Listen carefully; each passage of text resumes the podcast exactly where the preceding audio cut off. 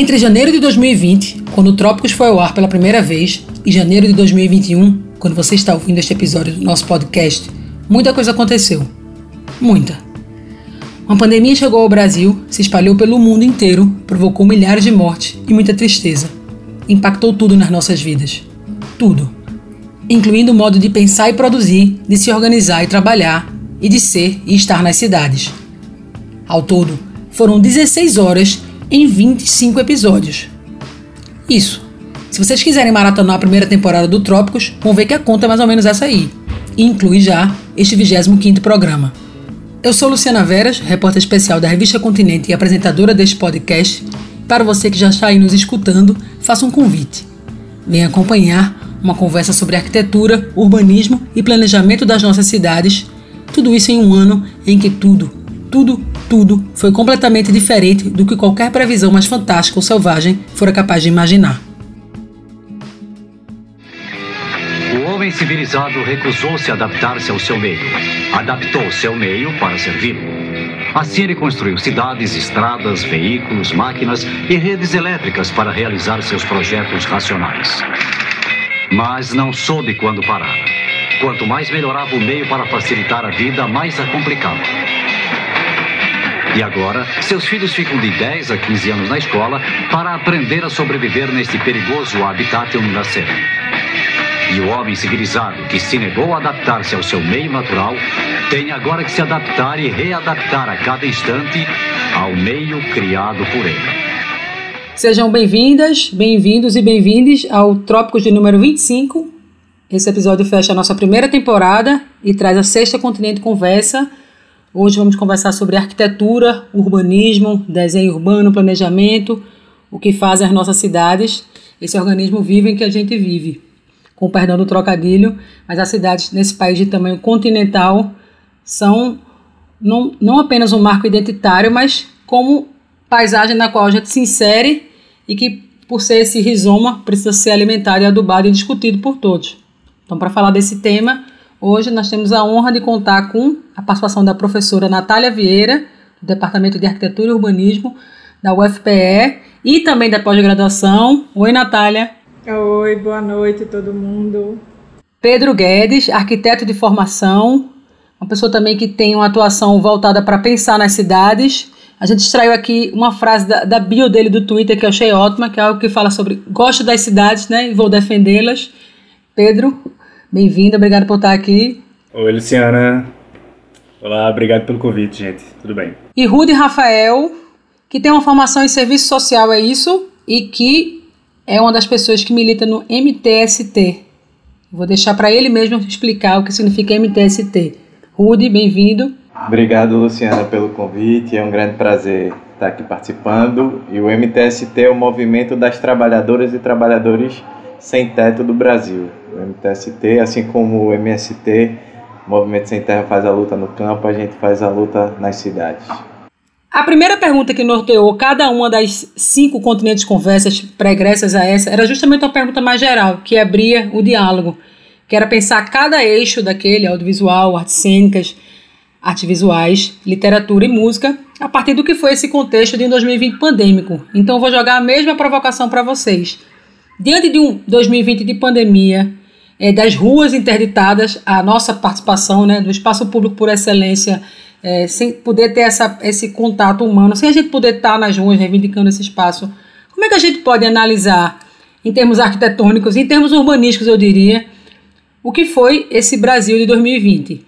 Esse 2020 pandêmico, na minha percepção, para o campo da arquitetura e urbanismo, tem uma importância é, fenomenal no sentido de se esse 2020 pandêmico não demonstrou o quanto o problema urbano e o problema da cidade é um problema de todos e não só de arquiteto e urbanista ou de quem trabalha nessa área, é, eu não sei mais o que é que vai mostrar, né? Não vou, não vou ser eu dando aula de jeito nenhum que vou conseguir mostrar. Né? Então, eu acho que o, o que o 2020 pandêmico traz é a necessidade de que o problema cidade seja considerado né, e tratado e discutido né, por, toda, por toda a sociedade. É, essa é, a gente se acostumou com uma determinada cidade que tem é, deficiências de infraestrutura, de acesso à água, acesso à moradia e etc., que nessa, nesse contexto de pandemia mostrou o quão, assim, mostrou de uma forma é, mais escancarada ainda é, o quão isso é absolutamente insustentável e é problema de todos. Né? Não tem, né, não existe é, uma pessoa que esteja fora da necessidade dessa discussão e de enfrentar esse problema da cidade. É, eu acho que essa, essa visão de Natália de que o, o, a cidade é um problema de todos é, se, se, aplica muito bem porque a gente está tratando de uma doença que é extremamente contagiosa, né? Então tem muito essa coisa da, da proximidade das pessoas, foi o, era, era o que o vírus queria, né? Então a gente teve que reaprender a viver, sendo que a gente veio para as cidades porque a gente queria ficar perto um do outro, né? A, a, o surgimento das cidades é justamente a busca pela oportunidade, a busca por uma, pela, pelo emprego, a busca por dinheiro. E a gente teve que dizer todo mundo, não, espera aí, a gente vai morar em cidade ainda, mas a gente vai ficar longe um do outro. E aí tem gente que simplesmente não consegue ficar longe um do outro. Muita gente mora em lugares muito apertados, mora em, em apartamentos apertados, divide casa com muita gente e tal, e precisa sair para trabalhar porque a gente acha que é, o, do jeito que a sociedade está colocada hoje, a gente precisa trabalhar para ganhar o dinheiro para poder se sustentar, né? E as sociedades mais avançadas lidaram com essa pandemia dizendo: beleza, você não vai mais precisar trabalhar para ter dinheiro, a gente vai lhe dar dinheiro para você poder se sustentar aqui durante essa pandemia e você vai não precisar sair de casa. Só que no Brasil isso não foi feito do jeito certo, demorou para começar e muita gente simplesmente não teve acesso porque a gente está numa situação como sociedade que tem gente que não tem sequer conta no banco para poder receber o auxílio emergencial do governo. Né? Então a gente teve, teve, recebeu um sacode. O Brasil, eu sinto que recebeu um sacode de quão atrasado a gente está em relação ao mundo em muitas coisas, apesar de a gente ter muita coisa que outros países têm ali, a gente precisou acordar para isso, que a gente não tem essa capacidade, no, justamente na pior fase da história do Brasil, que a gente não tem governo, a gente não tem é, união, a gente tem um presidente que odeia o país, a gente não tem a, a, alguém lá em cima que quer dar exemplo, a gente está no, no, pior dos mundos para se segurar numa situação dessa. É, outros países estavam numa situação parecida, os Estados Unidos também estão aí, com, consegue, conseguiram ter mais mortes que o Brasil, porque além disso não tem nem sistema de saúde. Né? Então a gente pelo menos tem uns, uma, alguma institucionalidade segurando e ajudando, mas eu acho que as cidades brasileiras sofreram muito com isso, principalmente as que não tiveram governos locais que decidiram tomar as rédeas. Né? A gente vive uma crise sistêmica, né? Eu queria pegar justamente esse ponto em que Pedro coloca a questão da centralidade da, da ideia de saúde pública, né? A gente passa por 2020 é, entendendo que não dá para falar de saúde pública sem falar da questão da moradia, né? Não tem como pensar é, que a gente vai enfrentar uma crise sanitária sem a gente enfrentar o, o déficit habitacional, as condições de habitabilidade é, em que a gente vive nas cidades brasileiras, nas cidades latino-americanas como um todo, né? A gente tem gente vivendo em palafita em pleno século XXI, a gente conviver com, com racionamento de água na periferia, numa cidade que tem um potencial hídrico tão grande como Recife, né? Você contar convivendo com epidemias e pandemias como a dengue, mais a zika, a chikungunya, a gente viver na capital da desigualdade e achar que isso é natural. Não tem como olhar mais a, a questão de, de gente morando na rua, né? Ver a questão dos imóveis é, abandonados na cidade, entender que isso não é um patrimônio que tem que ser socializado com, com as pessoas que não têm moradia, que estão sofrendo para pagar aluguel, que perderam seu trabalho, sua fonte de renda. Então, é momento de a gente desnaturalizar esses absurdos, né? colocar as necessidades sociais, a solidariedade, enfim, esses valores em primeiro lugar e reconstruir as cidades, né? pensar uma reforma urbana em função desses princípios, né? Porque essa pandemia colocou de fato, né, em, em, em contraste, um projeto de vida contra um projeto de morte.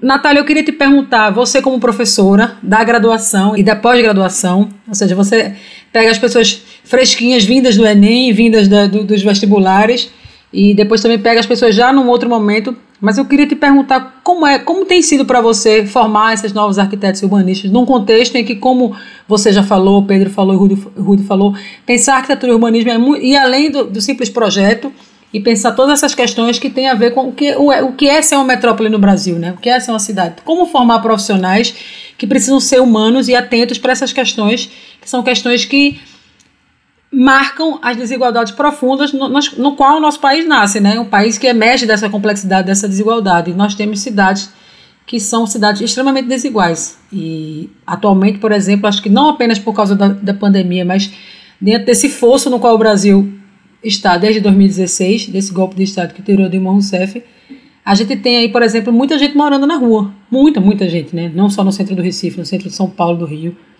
E aí eu pergunto para ti, como é que isso chega na sala de aula? Como é que você, como professora, trabalha essas questões de, a gente ver que a arquitetura e o urbanismo são muito além do que ensinam os mestres e as mestras e, e tem a ver com essa vida cotidiana e com a cidade que a gente quer para gente, né? Desafio que está ligado a você é, sensibilizar né, esses graduandos e estudantes que quando a gente está falando em arquitetura e urbanismo, a gente está é, falando de qualidade de vida. Né? A gente não está falando do projeto de ambientação, do projeto do edifício tal, a gente está falando também disso, mas a gente está falando de qualidade de vida em todas as, as escalas de formação da cidade. Né? Então, é essa cultura urbana e essa visão sistêmica que a gente tenta é, trabalhar é, dentro da escola e que a escola cada vez mais tem que trabalhar a partir dessa visão sistêmica e de uma aproximação muito grande, na verdade, é, a, a, o, curso, o curso de arquitetura é um curso que deveria ser um curso é, extensionista por excelência. Você trabalha com o problema que está acontecendo com a cidade real, com o que está acontecendo na cidade. Um, um grupo né, de arquitetos, é, jovens arquitetos que constitui a CAUS, que é a Cooperativa de Arquitetura e Urbanismo, né, é, que eles fizeram um mapa de vulnerabilidade logo no comecinho do, do, do é, desse contexto pandêmico, um mapa de vulnerabilidade em Paulista, né, identificando essas comunidades, junto com coletivos de Paulista, é, identificando comunidades onde tinha uma, um índice de vulnerabilidade social alto né, e que precisavam ser atendidos de alguma forma. E esse, e esse mapa de vulnerabilidade tinha duas, duas intenções. Uma que era é, é, orientar a, atuação desses próprios coletivos que auxiliam, né, botam a mão na massa. Né, então, o que a gente tem visto cada vez mais dentro da escola e fora, né, é essa, esse envolvimento com colocar a mão na massa. Não é mais só é discutir e é também saber como é que eu vou é, como é que eu posso dar minha contribuição é, particular, né? Então, orientar os coletivos e exigir do poder público, né? E, e levar essa demanda para quem tem a responsabilidade sobre isso na mão, né? Porque por mais que esses coletivos auxiliem, tentem colocar a mão na massa, essa responsabilidade é, não é desses coletivos. Se você tivesse, né, é, uma gestão pública é, que dá conta do seu do, do desafio que tem na mão, né? a gente não precisaria disso.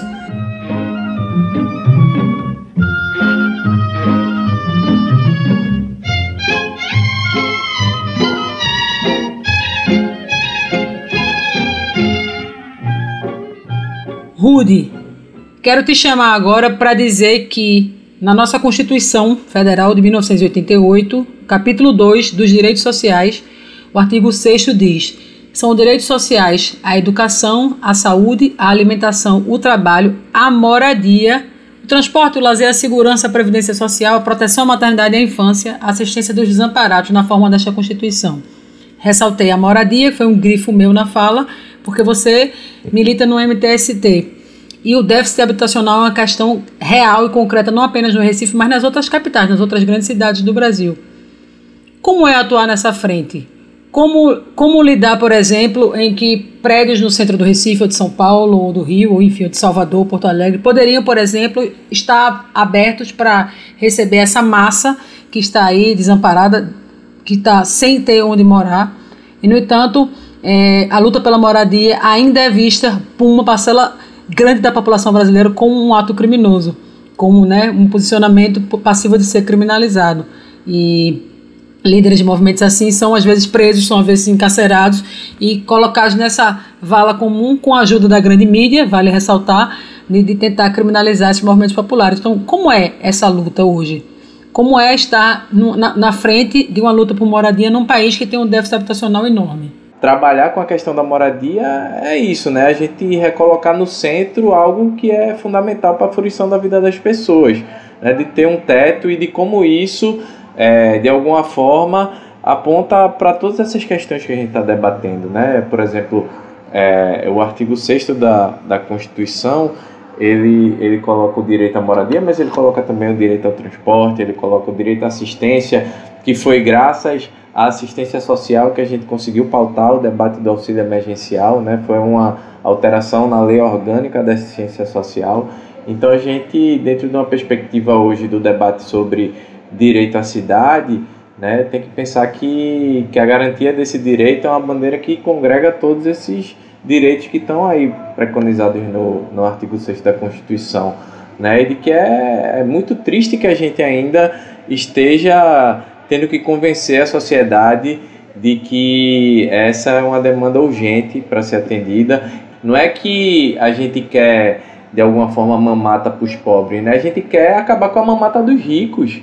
Né? A desigualdade no Brasil de quem sempre roubou terra do povo, de quem, quem nunca pagou imposto sobre as terras. Né? A gente fez um levantamento, a Marco Zero fez um levantamento recentemente das dívidas de PTU no centro do Recife, né? mais de 346 milhões, dinheiro que poderia servir para uma política habitacional municipal, se o, se o governo municipal tivesse interesse em cobrar isso, né? os imóveis abandonados, grande parte desses devedores também de impostos, a gente não está querendo discutir privilégio para os pobres, a gente quer discutir direito e o combate ao privilégio para esses mais ricos que na história do Brasil sempre se beneficiaram né, do, do, poder do Estado, da concentração do, do Estado na mão de poucos e que no fim das contas criou esses modelos de cidades desiguais, né? Trabalhar na perspectiva também de que de como é que se vive dentro dessa casa, né, que a gente defende. Né? A gente viu no contexto de pandemia o índice de violência doméstica, né, da sobrecarga de trabalho sobre as mulheres crescer absurdamente. Então a gente precisa debater também essas questões. Né? A gente não quer debater só o direito à moradia, mas de que forma a gente vai viver nessas cidades. Né? Pedro, quando te apresentei no começo desse episódio, eu citei uma frase que faz parte da sua biografia, do seu perfil do Twitter, mas não citei corretamente, não citei completamente. E ela diz assim: Gosto de cidades e vou defendê-las. E você tem, um, tem uma atuação em mobilidade, em consultoria ligada ao transporte ativo, e é uma pessoa que dedica, acho que uma, uma assim, boa parte da sua vida, da sua trajetória profissional, em pensar as cidades, em pensar, acho que maneiras de a gente estar mais à vontade nas cidades. E nesse cruzamento entre transporte, desenvolvimento urbano e desenvolvimento econômico mesmo da cidade. Como é que você percebe isso? Essas cidades são onde a gente vive, estão cada vez mais inchadas, estão cada vez mais ocupadas de carros, mas você vê que existem tentativas de renovação, né, tentativas de, eu acho, por exemplo, tornar tornar uma cidade como o Recife talvez mais aberta, né, ciclofaixas, ciclovias para o transporte que não seja o transporte motorizado e um transporte que seja mais integrado, eu acho, até o nosso próprio traçado urbano não seja tão agressivo. Eu particularmente acho o trânsito do Recife muito agressivo, ainda não muito convidativo a quem é ciclista, é, e mas estou fazendo minha parte, estou tentando andar, caminhar mais e andar de bicicleta, mas queria ouvir de você. É, e, como é isso? Tentar pensar uma cidade que se enquadre no que seria esse desenvolvimento tecnológico que a gente percebe, que a gente vive. É, a, própria, a própria Prefeitura do Recife, nessa gestão que se encerrou há pouco, teve o projeto Parque Capibaribe, ou seja, pensar uma cidade que se abra também para o rio, que a que a corta, dentro dessas questões que são considerados gargalos em qualquer cidade do mundo, mas principalmente aqui no Brasil, né? Acho que transporte, é, trânsito e desenvolvimento, adensamento. Como é que é isso para ti? Eu acho uh, que tentando, tentando manter um pouco o, o, a, a, mira da gente na, nesse ano que foi agora, 2020, é, com todo mundo trancado em casa, você vê a diferença, né? Com todo mundo, pelo menos no começo, assim, da pandemia, ali em, em abril, ali em maio, que foi, o, acho que o pior mês, assim, principalmente no Recife, é, deu para ver o, o, que é uma cidade que funciona e uma cidade não funciona, o que é uma cidade viva e o que, não, que é uma cidade que está com, com problemas.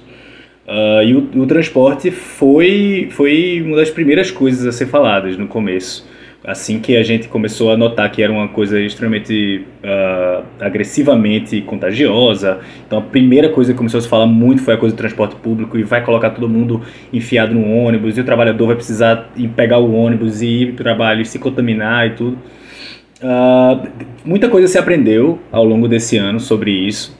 É, uma das principais coisas que a gente aprendeu, que eu, que uma das coisas preferidas para mim, foi que o transporte coletivo não é um vetor de transmissão do coronavírus. Em nenhum lugar do mundo ele foi. É, os vetores de transmissão são os lugares fechados em que as pessoas falam muito. Então, bar e restaurante, essa coisa de show, festa, porque você está sempre soltando coisas, você está comendo, você tira a máscara. E a gente viu que poucas cidades do mundo uh, tentaram reduzir uh, o uso do transporte coletivo. O que eles fizeram foi tentar jogar quem podia não usar o transporte coletivo para outros modos. É, então, garantiram, todo mundo viu no começo ali do ano, muitas cidades fizeram ciclovia da pandemia, ciclovia de emergência, que era basicamente a gente pegar o caminho que o ônibus faz, que você já faria no seu ônibus, mas você coloca ali uns cones, um gelo baiano, um prima de concreto, cada cidade deu um jeito de fazer. Falou, se você quiser ir de bicicleta para o trabalho, eu tenho o seu caminho todinho de bicicleta até o seu trabalho. Então a gente precisa é, saber por onde a gente começa nessa mudança que as cidades precisam ter. É, a própria bicicleta é uma solução para muita coisa, mas não é para tudo. Né? É, a gente tem a população pobre mora longe do, do lugar de trabalho a Prefeitura do Recife provê serviços e toma conta de ruas que a região metropolitana inteira usa. A gente tem 600 mil carros no Recife, mais um milhão de carros circulando. Então a gente precisa resolver uma bronca que vem das outras cidades vizinhas. E não é fácil. E com certeza não é fácil pensando só no carro. Você não tem o que fazer. Você vai duplicar todas as ruas, vai colocar um viaduto em cima de cada uma. Se você fizesse isso, você até resolve por alguns meses, até que todo mundo descubra que tem aquele caminho para ir de carro, e aí eu vou de carro agora. E aí lota. A Via Mangue, depois de um ano, estava toda engarrafada. Mas a gente ainda não tem o mínimo, que é o ônibus não parar no engarrafamento dos outros. Não faz sentido que quem anda de ônibus precise ficar parado no engarrafamento que não é ele que está causando. Eu, eu, pelo menos, acho que, no mínimo, a gente devia dar a pena do engarrafamento para quem sai de carro. O que a gente tem são prefeituras que contam isso é um, é um, problema que não é só do Recife, é um problema que é de todas as capitais do Brasil praticamente. Termina a gestão, a prefeitura diz: eu fiz não sei quantos quilômetros de ciclovia, eu fiz não sei quantos quilômetros de faixa azul, eu fiz não sei quantos quilômetros de é, calçada. E aí? O que é que mudou com isso? Era o que antes que ficou agora melhor? Quantas pessoas morreram a menos no trânsito por causa disso? Quanta gente parou de usar o carro por causa disso? Como é que o sistema de saúde está percebendo a diferença dos fraturados chegando na restauração, lotando dois andares da restauração, que é só de motociclista? A gente não está fazendo o básico e isso é muito ruim, porque fica parecendo o tempo todo que é uma pequena mudança, tipo, é só trocar o prefeito que resolve, sabe? E que na verdade a gente precisa mudar todo mundo que está sentado na mesa para conversar. Porque no fim das contas, a cidade as pessoas se comportam de um jeito que, juntando tudo, resulta numa cidade.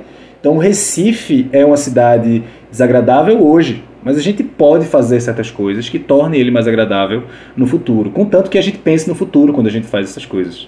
Né? Que mora numa grande cidade, ele está preso numa escolha. O rico está preso no carro porque ele não se sente parte da rua para poder descer e pegar um ônibus. A pessoa que pega um ônibus está ali, mas não sabe que horas o ônibus passa não sabe é, se o ônibus vem, se não teve algum problema naquilo tal. A pessoa que quer pegar o ônibus pela primeira vez não sabe nem onde se informa. Chega na parada, não tem dizendo nada que tem ali para ele tomar uma decisão, não tem, sabe, não tem esse incentivo para acontecer isso. E o sujeito que sai de bicicleta, na segunda esquina, ele volta correndo para casa. E é foda porque eu acho que comportamentos da elite brasileira, né? Todo mundo viaja, aí vai lá fora, anda de metrô, anda de ônibus em Paris, Nova York, vai no museu e acha a melhor coisa do mundo, né?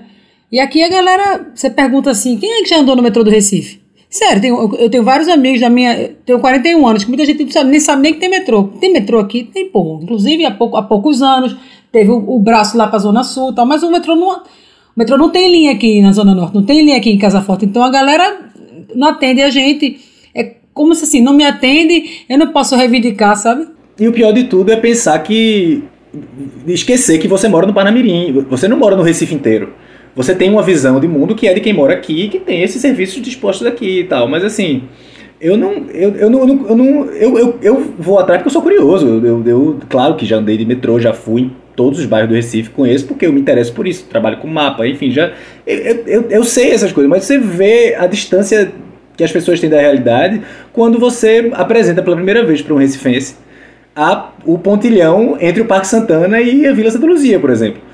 As pessoas entram em, em, em êxtase. Assim, como assim? Dá para ir a pé da torre até a Casa Forte? Mas sim, meu amigo, é um rio, mas não é um abismo, não. É só andar e você vai andando. Não é perigoso, não. Menino, perigoso é andar na Rua Barbosa e ser atropelado. Eu moro na Vila Santa Luzia. E aí, tipo, eu me sinto. Quando eu entro na vila, eu sei que eu posso entrar aqui de qualquer hora do dia que vai ter gente na rua, eu vou me sentir seguro. Agora, se eu for aqui para Condirajá, ou se eu for para José Bonifácio, por essa lógica das pessoas só se deslocarem de carro, por não ter uma vivência da rua e etc., eu me sinto muito mais inseguro, né? E acho que as mulheres, acho não, tenho certeza que as mulheres ainda mais, porque é isso, você não tem uma vida na rua, né? Tipo, você não tem o sentido do comunitário ali existindo, né? Você quebrou com esse vínculo para construir a lógica do apartamento, né? De, tipo, justamente de manter as pessoas apartadas e a gente aceita isso como um paradigma de cidade, né? Pedro é, ficou falando, falou muito da qualidade do transporte público, mas a gente está falando de uma forma geral de espaço público, né? Porque essa integração entre os, os diferentes modais, a gente está falando da qualidade de você caminhar, né? É, de você caminhar na cidade.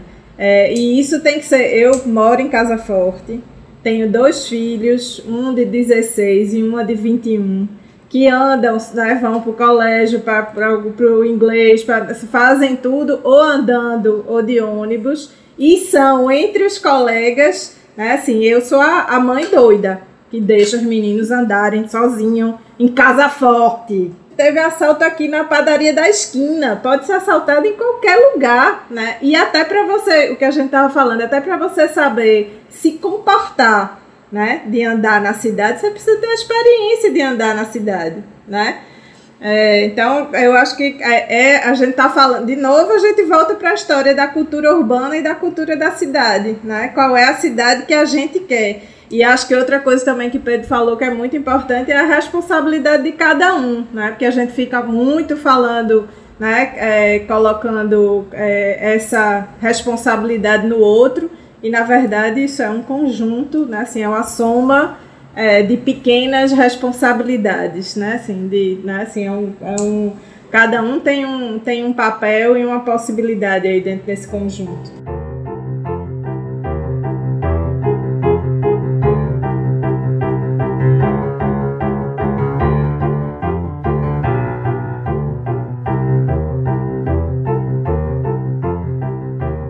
Muitas palavras vêm à minha mente quando eu penso em toda a conversa que se deu até aqui. Falamos sobre território, sobre cultura urbana, sobre arquitetura, sobre transporte, sobre a necessidade de cada um de nós ter a sua responsabilidade e assumi-la, a parte como somos partes viventes e constituintes dessa cidade, sujeitos, não apenas não somos passivos, estamos aqui construindo a cidade a cada dia sobre a contiguidade dos bairros, sobre essa arquitetura do medo dos prédios de muros altos que espantam as pessoas da rua e tornam a rua um espaço não muito seguro para as pessoas caminharem, ainda mais as mulheres. E eu queria, dentro dessa, desse contexto de falar sobre arquitetura e urbanismo e fechar não só a primeira temporada do Trópicos, mas esse ano pandêmico e comemorar também os 20 anos da revista, Continente, que sempre discutiu arquitetura. Eu, pelo menos, tive a oportunidade de escrever já várias matérias sobre arquitetura. É um tema que é caro, nos é caro, e eu acho que a gente faz tudo para que ele seja um tema que seja de um debate sempre perene e atual. Queria perguntar a vocês é, de que maneira a gente pode, dentro de tudo que se discutiu aqui, sonhar. Como sonhar com uma cidade que seja mais inclusiva, que seja mais democrática, que seja mais aberta, que seja mais convidativa. Como sonhar com habitações é, ou, ou com maneiras de, de tentar diminuir esse déficit habitacional, como sonhar com profissionais que sejam mais humanos, que estejam mais ligados à transversalidade da arquitetura com as outras, as outras áreas. Né? Se tem algo que a pandemia nos deixa de legado, por tudo que vocês disseram aqui, foi essa necessidade de pensar né, a moradia, o direito à moradia, o direito à saúde, como isso está interligado. Não dá para a gente discutir isso sem discutir as outras questões que formam a nossa cidade. Então, pergunto isso para vocês e já me despeço, agradecendo bastante essa nossa conversa, é gravada em janeiro de 2021, sobre o signo do ano novo e que seja um signo de renovação. Mas perguntando a vocês, como é que é possível sonhar para que, sei lá, se a gente fosse repetir essa conversa daqui a cinco anos, o Recife fosse uma cidade em que eh, fosse mais fácil viver, fosse mais fácil caminhar, as calçadas não fossem tão erodidas, eh, as ruas fossem mais abertas para quem anda de bicicleta, é, as, as ZEIs fossem respeitadas, as, os bairros tivessem a, a, as leis de construção respeitadas e de repente houvesse um centro mais poroso para os moradores, as pessoas pudessem morar no centro e torná-lo mais habitável. Então é isso, pergunto a vocês, esse desafio. Como é possível sonhar? É, Luciana, eu vou, vou puxar aqui é, com uma frase que eu é, assisti um debate muito interessante com os professores da UFBA e da UNB sobre o tema de utopia. Né? E a, a, era é sobre como é que se discute utopia, cidades utópicas e tal dentro da arquitetura. Né? E no final é, do debate, uma das professoras, uma professora da UFBA, colocou né, assim, a utopia como é, algo que nos move, não como algo que paralisa porque essa palavra tem sido mobilizada muito como não, não isso é, é utópico, né? Assim, como algo que é, não adianta a gente discutir porque é utopia. Né? Acho que a gente tem que pensar é, nessa utopia como algo que nos move, como esse, com, o que é, como é que é possível sonhar? Eu acho que é pensando nessa responsabilidade, nessa participação individual de cada um na construção dessa cidade que a gente quer né? E por isso que eu volto a insistir na cultura urbana. A cidade é de todo mundo, de todas as, todos os profissionais, de todas as pessoas que moram nela. Né? É, e qual é a cidade que a gente quer, tendo uma visão um pouquinho, né? não a visão imediatista, né? É, mas uma visão um pouquinho mais na frente, essa visão sistêmica, porque se eu não cuido né, de habitação social, é, se eu não cuido dessa é, qualidade de vida para todos, é, eu sou afetado, né? De, em qualquer, em qualquer é, extrato social que eu esteja. Né? Então, se você não quer é, pensar pelo bem comum, se, mesmo que seja individualisticamente falando, não tem outra saída a não ser é, pensar nessa cidade que a gente quer. E eu acho que enquanto, é, pra, falando especificamente para quem está em Recife, né, é, a gente tem um desafio é, gigante, né? Assim, do, é, é bom a gente falar em janeiro, porque a gente fala assim, vem o ano todo pela frente, né? Mas é um ano que, não, que também não vai ser brincadeira, não. Recife é uma cidade é, reconhecida nacionalmente como um locus de discussão, por exemplo, das zonas especiais de interesse social, das EIs, né? e a gente vive um processo bastante complicado para essas áreas. Então, é, a, se Recife é quem vai acabar com as ex, a gente tem uma responsabilidade com isso que eu diria que vai além de Recife. A gente tem uma responsabilidade nacional com isso. Né? É, e isso depende dessas participações individuais. Né? Então, a gente, né, é, o, o IAB tem dentro do IAB uma série de. É, pro, procura promover esse debate de uma forma é, mais inclusiva e não só para arquitetos, mas acaba ficando um, uma discussão muito centrada, né? O, o, o, núcleo principal são os arquitetos, né? É, essa participação das universidades nos conselhos, né? Como o, o, Conselho de Desenvolvimento Urbano, Conselho de Preservação de Olinda, né? essa, essa presença, né? é, da sociedade, das organizações nos espaços e a, e a participação e a sua atuação individual. Né? É, é, na verdade, é difícil a gente estar tá num contexto onde tem sido um desafio é, manter a esperança. É, e por isso é que eu gosto dessa frase, a, a utopia como algo que me move. É, eu não tenho opção. É, eu não, qual é a opção? Eu vou ficar parada, não vou fazer nada, não vou. Não, porque não adianta, porque né, o prefeito é assim, assim, e não vai acontecer nada e a gente vai brigar. Mas qual é a minha opção? Eu acho que é, é assim, se a gente pensa em que cidade a gente quer, a gente não tem opção.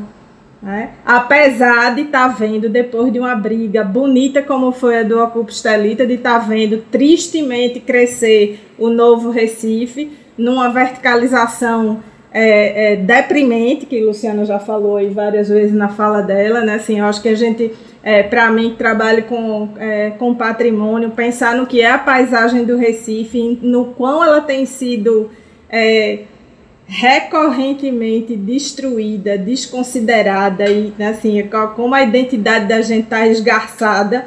Né? Então essa é, essa visão sistêmica de cidade de qualidade de vida, eu acho que é o que é o que deve mover a gente, né? Assim, de é, é eu tenho que fazer a minha parte.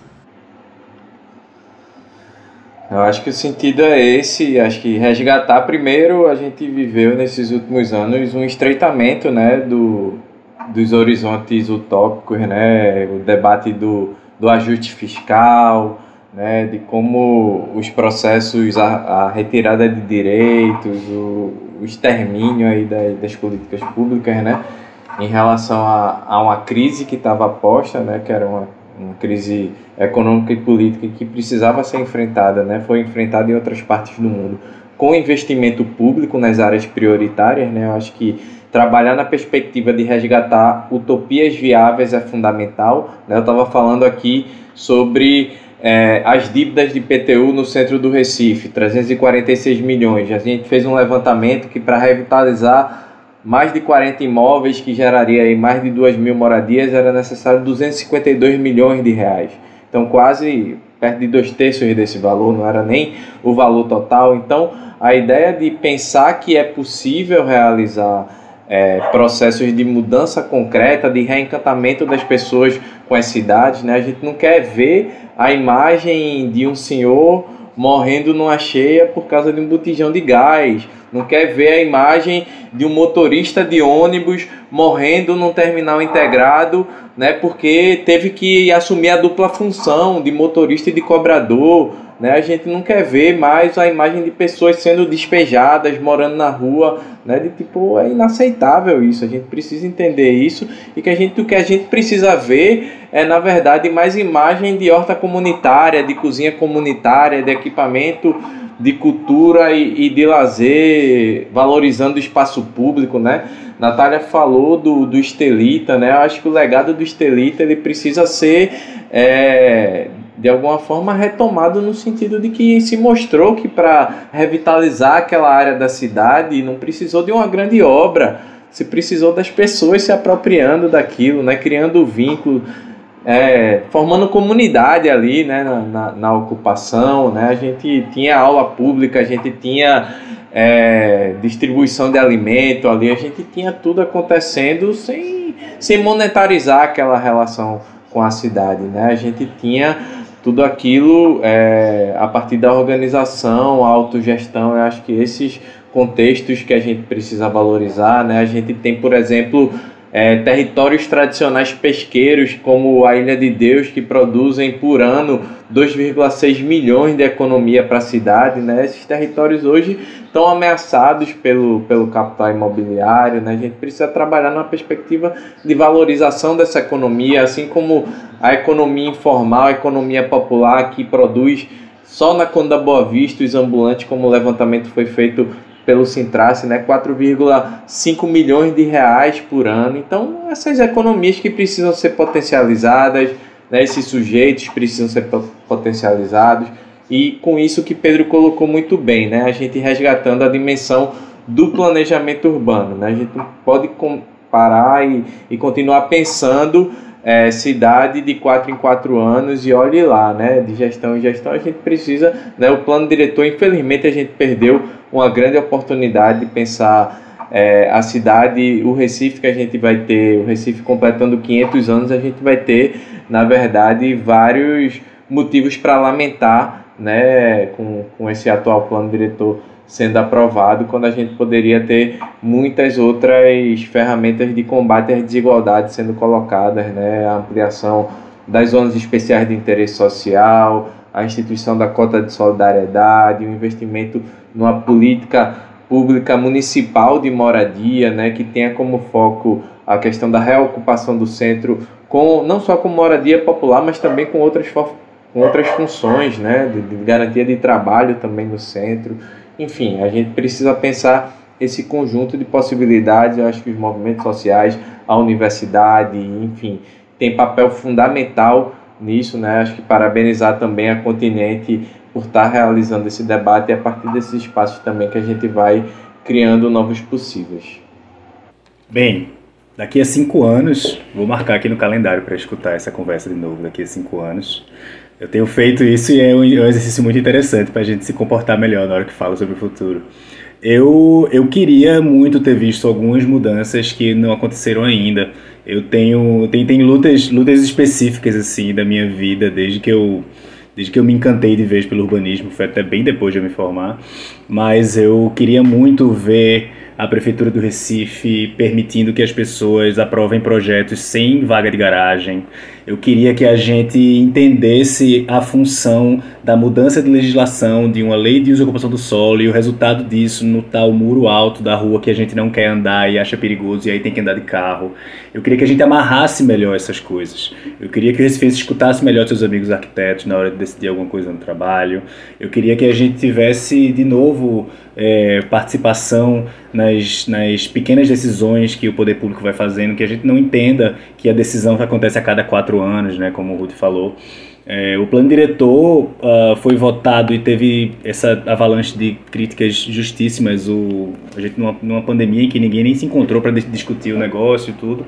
Mas eu entendo também que o que a gente fez pra, com essa decisão que sobra para os próximos 10 anos da cidade é um fruto de, da nossa própria falta de capacidade de interferir nesse processo. Né? É, ao longo desses anos, esses vereadores receberam visitas diárias do pessoal do mercado imobiliário, o pessoal estava lá chamando para festa, participando das coisas. O que é que impede a gente de chamar os vereadores para festa também, sabe? Eu queria que a gente tivesse um pouco mais na vida dos políticos que tomam as decisões por nós, porque no fim das contas, na, no, no critério de desempate, o político vai pensar nas pessoas que ele conhece, nas pessoas que, que conversam com ele e que para ele parecem que estão certas, e que para ele parecem que têm a razão e que pensaram naquilo e falaram pense na economia e pense no setor produtivo, aquela coisa. Mas como o Rudy falou, o setor produtivo pode ajudar todos esses problemas também. São Paulo fez um plano diretor elogiado internacionalmente em 2014 e hoje São Paulo tem prédio pronto no centro, novo, sem garagem, feito com muito menos dinheiro, né? E que movimenta o centro de um jeito que atrai de, de uma forma sistêmica outros investimentos que reduzem a desigualdade na cidade, que permitem que outras pessoas morem no centro mais perto do trabalho. Né? Nem todo mundo precisa ir morar no centro porque a gente quer que tem que morar no centro, mas tem gente que quer morar no centro e não tem onde e não consegue. Né? A gente quer dar liberdade, o povo do Recife precisa ter como escolher como vai para o trabalho, ter como escolher como vai para a escola e ter como escolher onde vai morar. A gente está preso nos lugares onde a gente precisa morar e a gente está condenando as pessoas a uma vida muito mais chata do que ela podia ter morando numa cidade que tem o melhor carnaval do mundo. A gente produz coisas incríveis, a gente se mistura quatro dias por ano. Esse ano não, mas no próximo ano tem. E eu acho, daqui a cinco anos, por favor, não ria da minha cara. E eu acho que a gente precisa uh, se enxergar mesmo como cidade. Assim, a gente é, tem um, é uma cidade que só quem pode falar mal é a gente, né? Então vamos gastar essa, essa história. Mas eu, eu queria muito que daqui a cinco anos a gente observasse mudanças é, que a gente pode dizer que foi o coronavírus que fez, sabe? Queria que a gente pudesse dizer, ó, por causa do coronavírus a gente tem essa coisa aqui agora, tal e não só que a gente agora espirra no braço, sabe? Eu, eu queria que a gente aprendesse um pouco mais sobre isso e, e, e que a gente sentisse falta de estar na rua.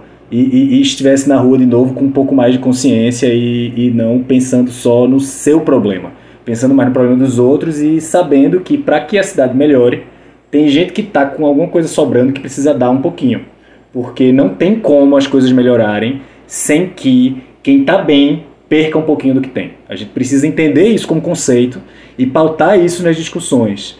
porque todo mundo vai passar melhor se a cidade melhorar para quem está mal. Eu acho que isso é uma informação muito importante e que nossos colegas que estão nas suas SUVs reclamando de tudo, meu amigo, você é rico, mas você vive muito mal, porque você vive numa cidade muito triste. Você precisa entender que num Recife menos desigual vai ser muito melhor ser rico.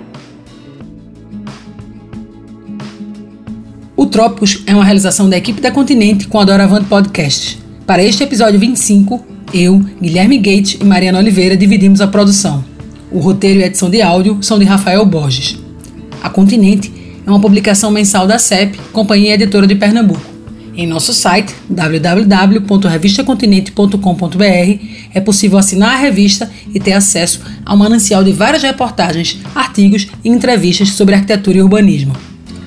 Muito obrigada a quem acompanhou a primeira temporada do Trópicos. Estamos bem contentes por fechar esse ciclo. E por isso mesmo, nós que fazemos esse podcast desejamos a quem nos ouviu e nos ouve, e se tudo der certo ainda nos ouvirá, um feliz ano novo. Que 2021 nos traga assuntos incríveis e temas relevantes para outras tantas e tantas horas de conversa e reflexão. A gente se reencontra daqui a algumas semanas. Se cuidem e até lá!